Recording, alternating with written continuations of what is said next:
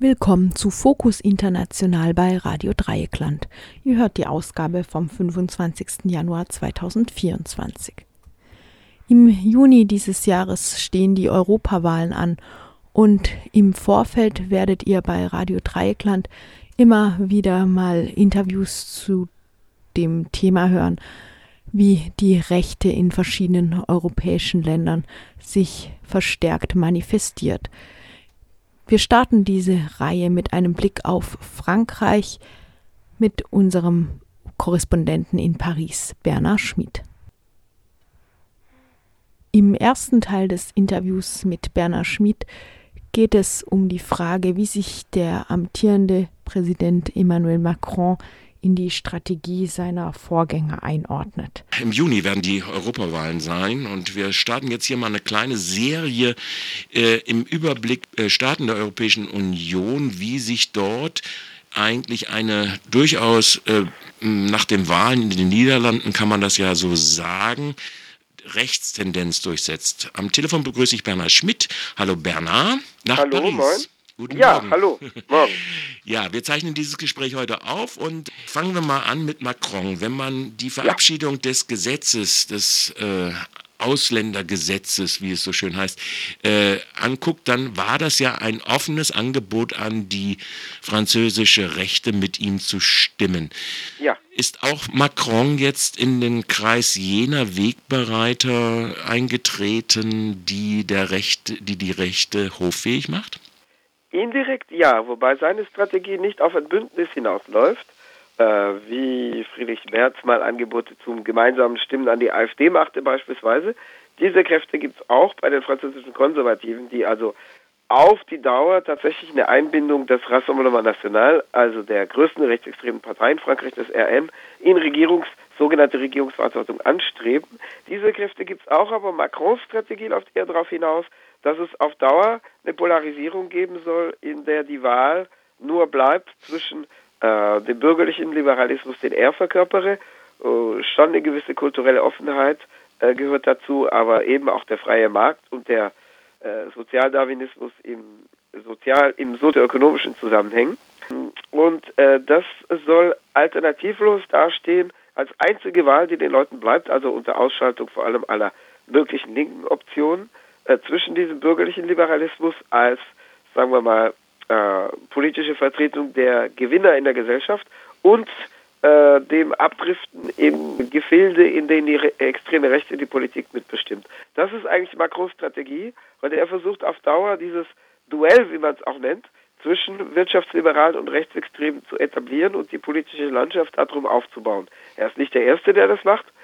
Es gehörte schon zu zur Strategie, sagen wir mal, zum Machiavellismus François Mitterrands, also das in Anführungszeichen, in dicken Anführungszeichen, sozialistischen Anführungszeichen, sozialistischen, also in Anführungszeichen Präsidenten der Jahre 1981 äh, bis 1995. Er hat jetzt nicht äh, die extreme Rechte hofiert als Bündnispartner, aber er hat sie aufsteigen lassen. Damals waren die Medien, zumindest die Fernseh- und Radiomedien ja noch weitgehend in öffentlicher Hand und mhm. durch die politische Macht kontrolliert. Das heißt, es wurde schon äh, klar gesteuert, wurde auch in mehreren Büchern rausgearbeitet, dass die extreme Rechte da zum Durchbruch kommt und zu, zur Geltung kommt.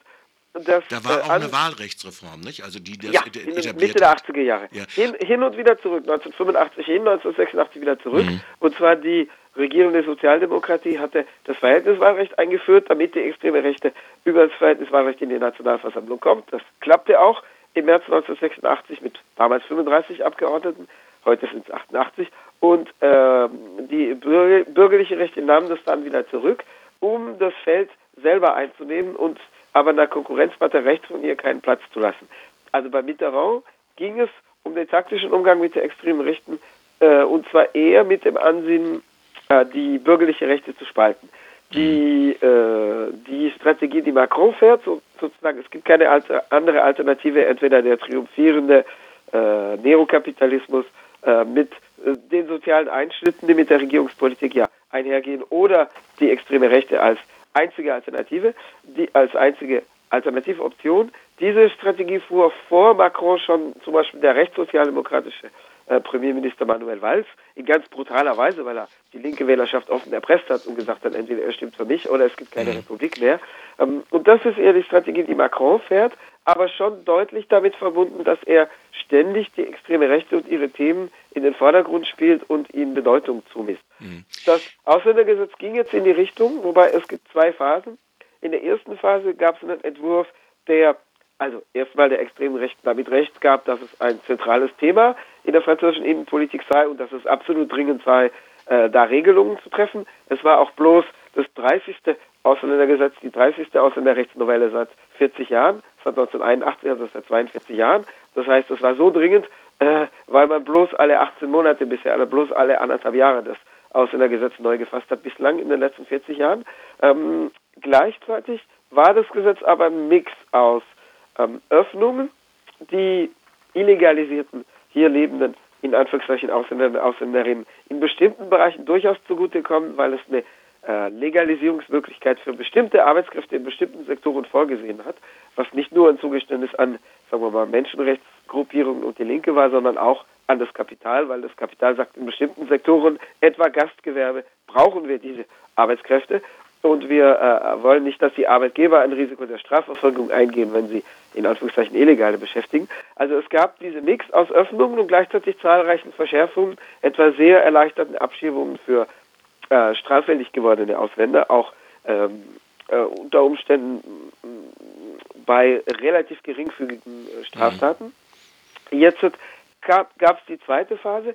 Äh, am 11. Dezember nahm die Nationalversammlung, also das Unterhaus des Parlaments, das im Konfliktfall mit dem Oberhaus, also dem Senat, immer das letzte Wort hat, also dieses Unterhaus oder die Nationalversammlung nahm einen Nichtbefassungsantrag an mit sehr knapper Mehrheit, 280 zu 275, war fast eine Zufallsmehrheit, weil im Regierungslager auch fünf Abgeordnete fehlten. Und äh, das war ein Bündnis aus Linken und Rechten. Die Linken sagten, das Gesetz ist uns zu rassistisch und zu repressiv. Und die Rechten sagten, viel zu lax, viel zu weich und das geht gar nicht. Und das, das, das stoppt die Überflutung ja gar nicht. Das sagten Konservative wie Rechtsextreme, wobei die beiden sich stark angenähert haben in den letzten Jahren, ähnlich wie die ÖVP und die FPÖ in Österreich zu solchen Themen. Ähm, die Nationalversammlung nahm den Nichtbefassungsantrag an. Jetzt war die Frage, was passiert mit dem Gesetz? Man hätte es im Papierkorb versenken können.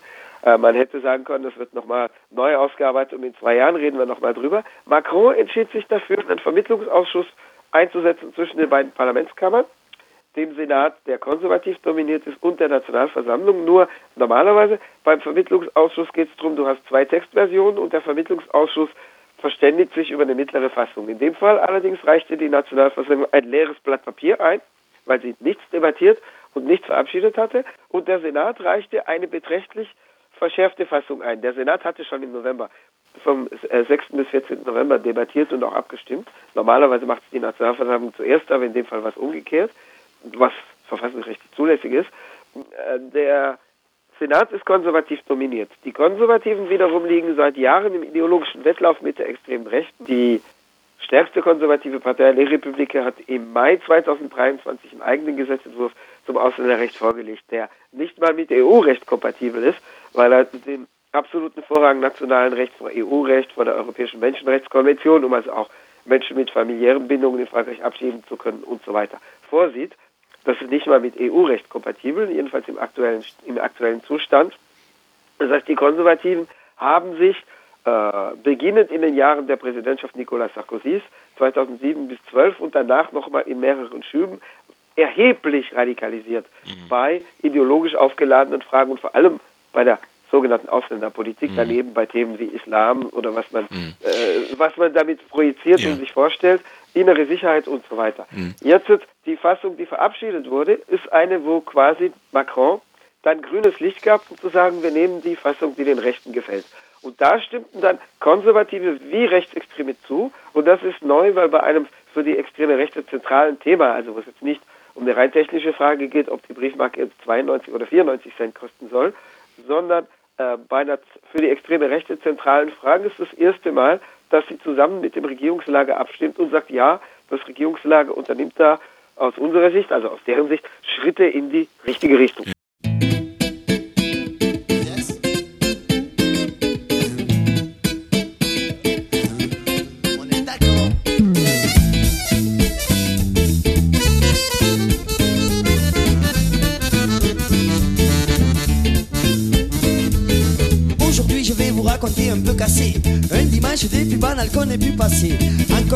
De bière et de rhum agricole. On s'est pointé sur un terrain de football. On survivant et pas douce, coulant des bières démontées au whisky coca. Je vous fais l'impasse du voyage artificiel. On est venu se qualifier pour la coupe Camardella. On est venu, on est venu, on est venu, on est venu, on est venu se qualifier pour la coupe Camardella. On est venu, on est venu, on est venu, on est venu, on est venu se qualifier pour la coupe Camardella. On s'est assis qu'un sando a ouvert son sac, la putréfaction nous a décollé la cervelle. Un mélange pourri de merguez à l'ammoniaque qui valait qu'un juge le mette à vie sous tutelle. On est venu, on est venu, on est venu, on est venu, on est venu se qualifier pour la coupe Camardella. On est venu, on est venu, on est venu, on est venu, on est venu se qualifier pour la coupe Camardella. Je vous l'avoue, y avait pas de fausses couches. On a pris nos licences pour profiter de la douche. Petite précision, on n'avait qu'un seul mot d'ordre. Ici on vient pour gagner. Imaginez le désordre. On est venu, on est venu, on est venu, on est venu, on est venu se qualifier pour la coupe Camardella. On est venu, on est venu, on est venu, on est venu se qualifier pour la coupe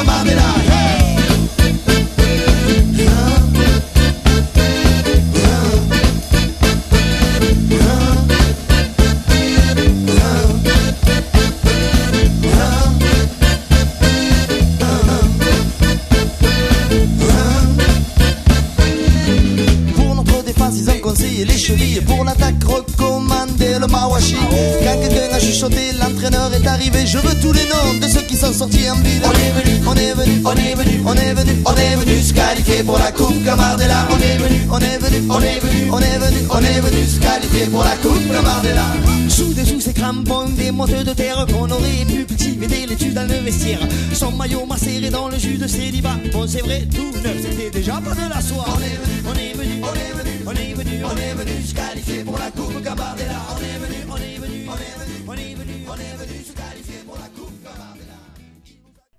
Ihr hört Bernhard Schmid, Jurist und Autor aus Paris, über die aktuelle französische Regierung und den Rechtskurs nicht nur, aber auch in Frankreich.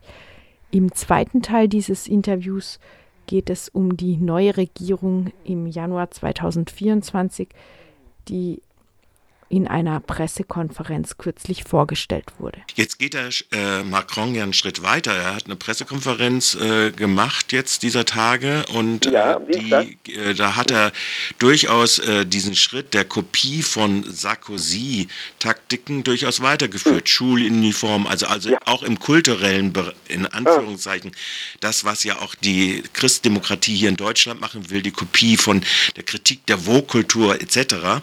All Ja. dies äh, äh, war dann auch Gegenstand dieser Pressekonferenz.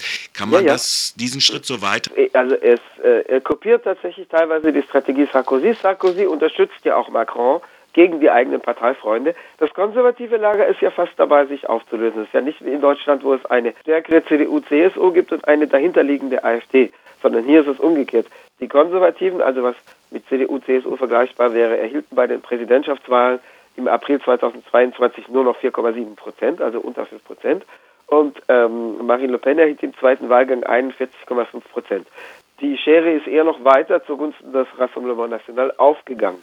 Das heißt, das ist wie wenn die AfD in Deutschland äh, achtmal so stark wäre wie die CDU, CSU. Glücklich. Und ähm, die äh, Konservativen werden dadurch aber zerrieben, weil ein Teil ihres Personals zieht eher zu den Liberalen, Wirtschaftsliberalen hin, also an die Seite Macrons, und ein Teil zieht es an die Seite des Rassemblement National.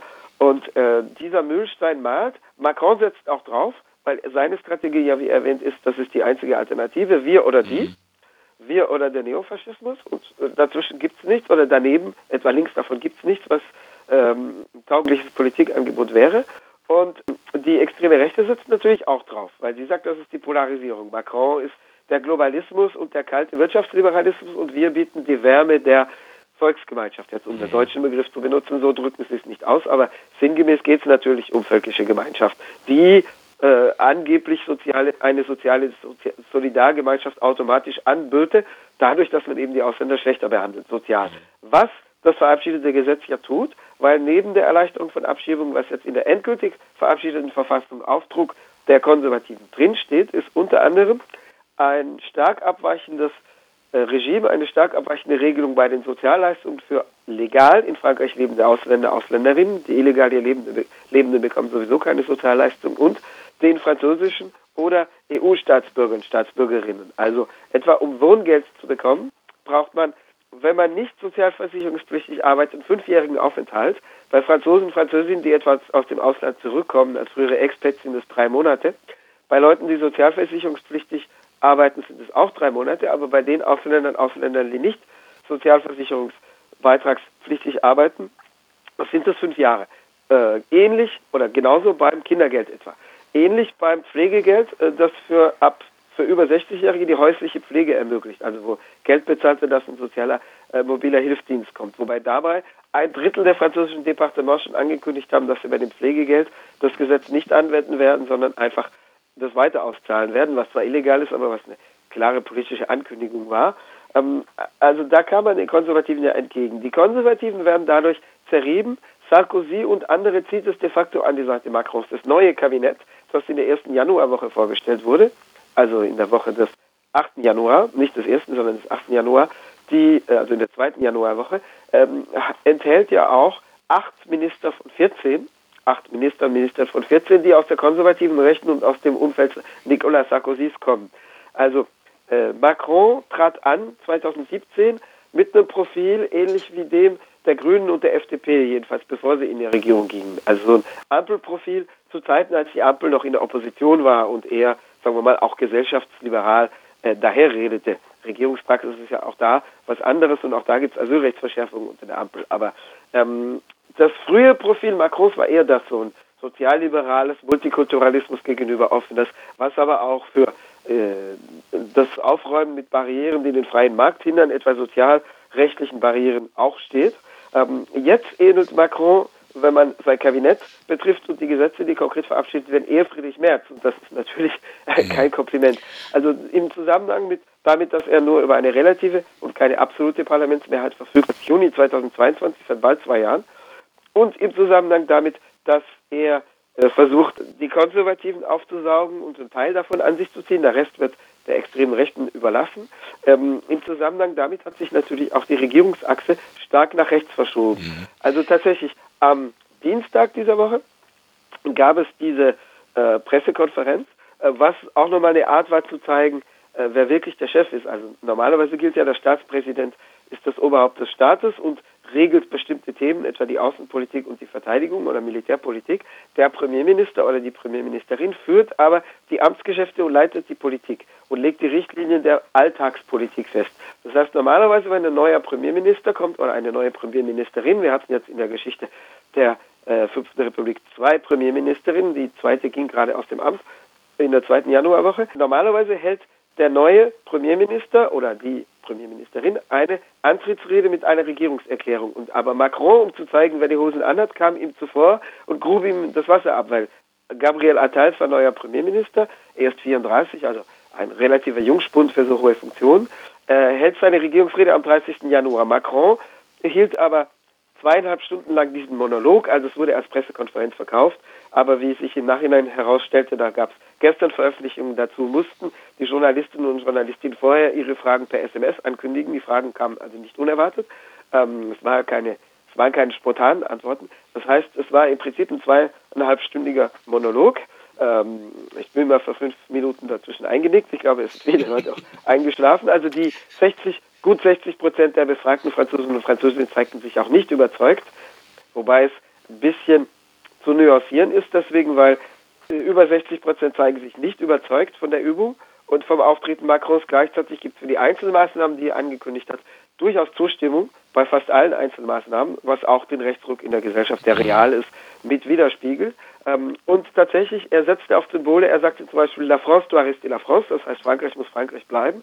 Äh, das ist jetzt erstmal ein sehr allgemein gehaltener Slogan, aber einer, den die extreme Rechte immer benutzte.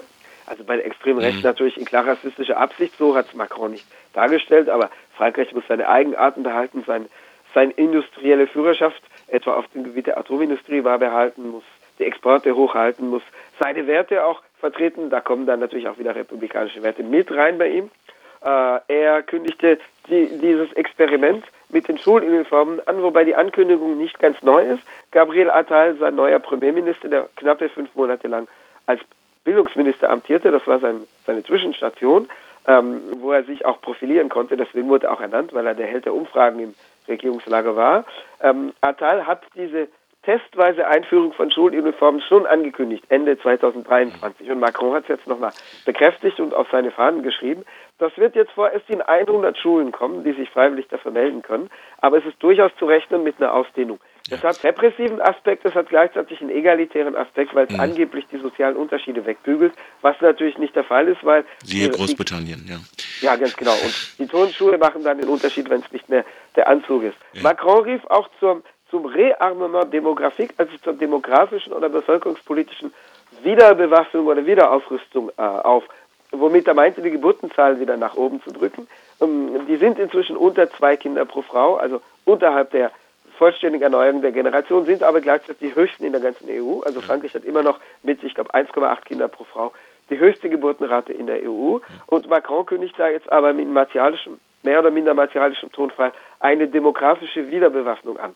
Das klingt ja jetzt auch nicht sehr fortschrittlich. Es gab auch so schnell harsche Kritik von Feministinnen. Also konkret, was er damit meint, ist, es soll ähm, verbesserte Behandlung gegen Unfruchtbarkeit geben, aber das ist keine Präsidentenangelegenheit. Das ist ein Problem von Patienten oder Patientinnen, die darunter leiden. Ja.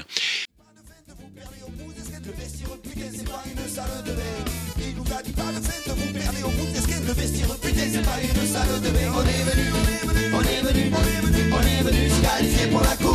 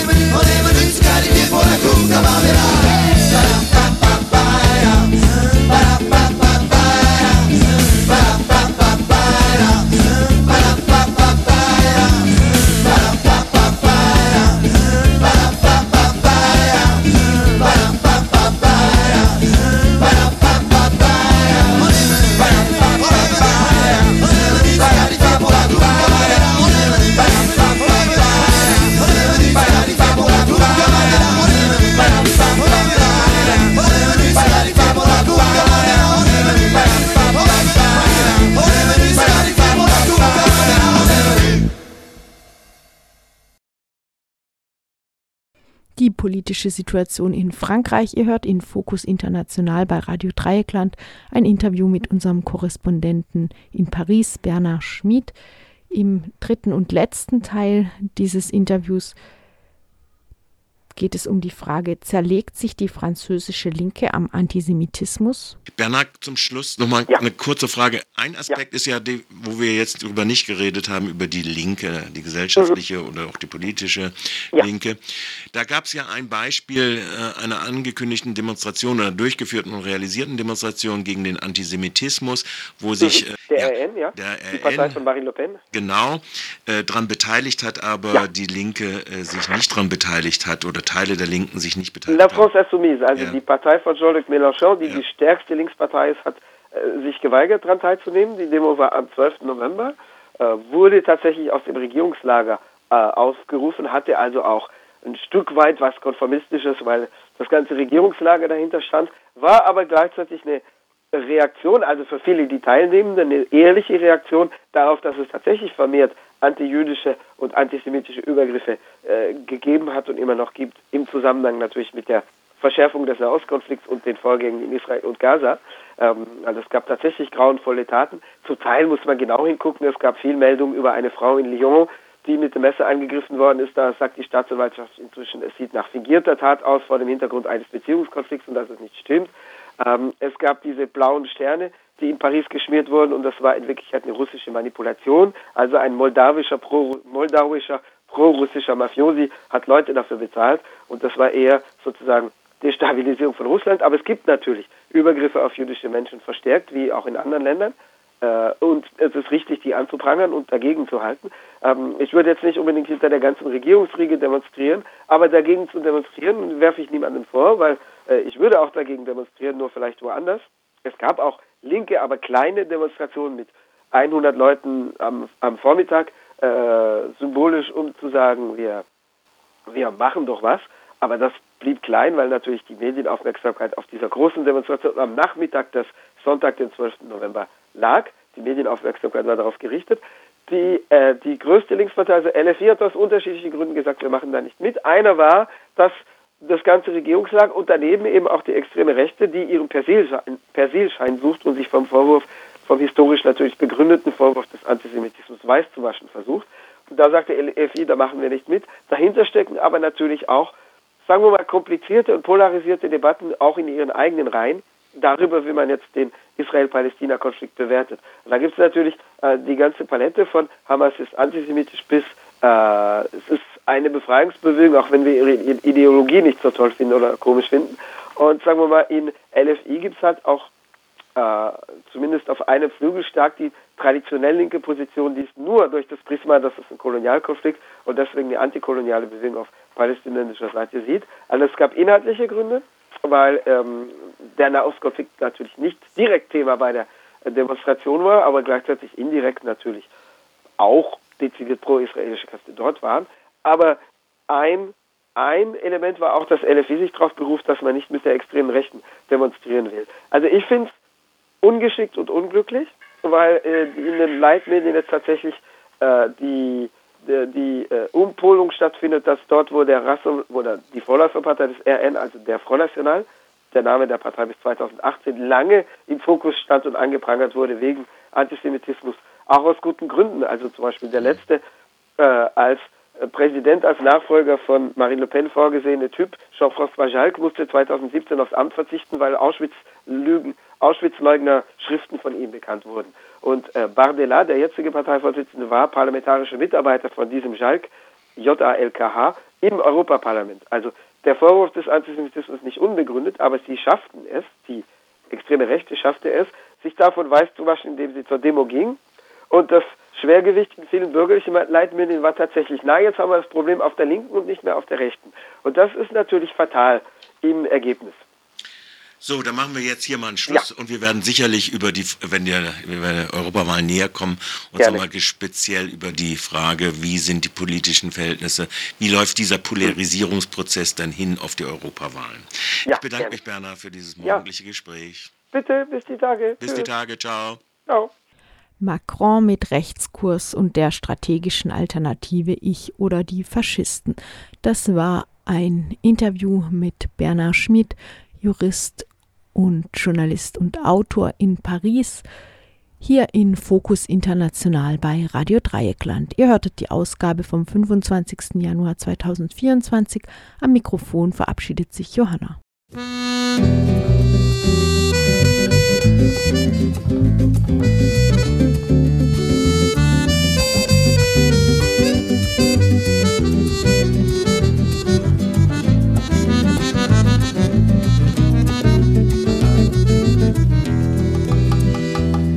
El rostro no te cabe las penas que lleva dentro. Se ve en tu mirada lo que no dicen tus ojos. Que quererte habrá embrujado en esta noche tan bella y se habrá llevado que ya no quieres mi beso. Fue ayer cuando me querías, fue ayer cuando no salía mí,